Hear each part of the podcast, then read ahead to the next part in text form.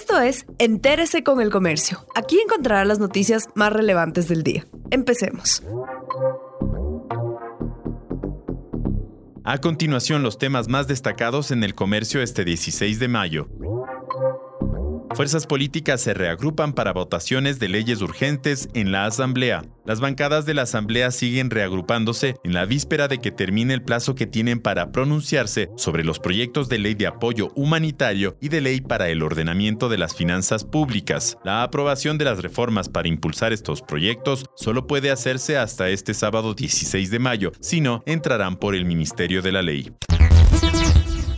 el municipio de Quito inauguró el hospital temporal para pacientes con COVID-19. El Centro de Atención Temporal Quito Solidario fue inaugurado este viernes 15 de mayo. Funcionará en el Centro de Convenciones Metropolitano, que fue medicalizado para atender a 370 pacientes con COVID-19. El secretario de Salud Lenin Mantilla subrayó que se ofrecerá atención a pacientes con síntomas leves y moderados de COVID-19 e incluso se podrá ofrecer asistencia respiratoria mecánica a los pacientes que lo necesiten.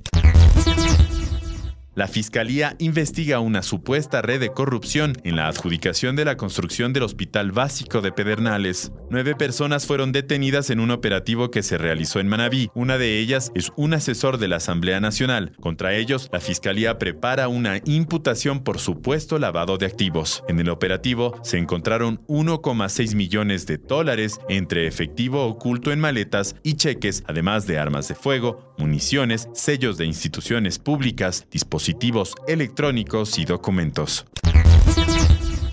Erosión del río Coca amenaza otra vez a una vía y poliductos. La erosión o hundimiento del río Coca avanza a un ritmo acelerado y preocupante. La cascada de San Rafael, ubicada en este afluyente, retrocedió 2,5 kilómetros desde su posición original y ha generado que Petroecuador y OCP Ecuador diseñen nuevas variantes para los dos oleoductos que existen en el país y que pudieran resultar afectados otra vez por el fenómeno. Gracias por acompañarnos. No olviden seguirnos en Facebook, Twitter e Instagram como El Comercio Com.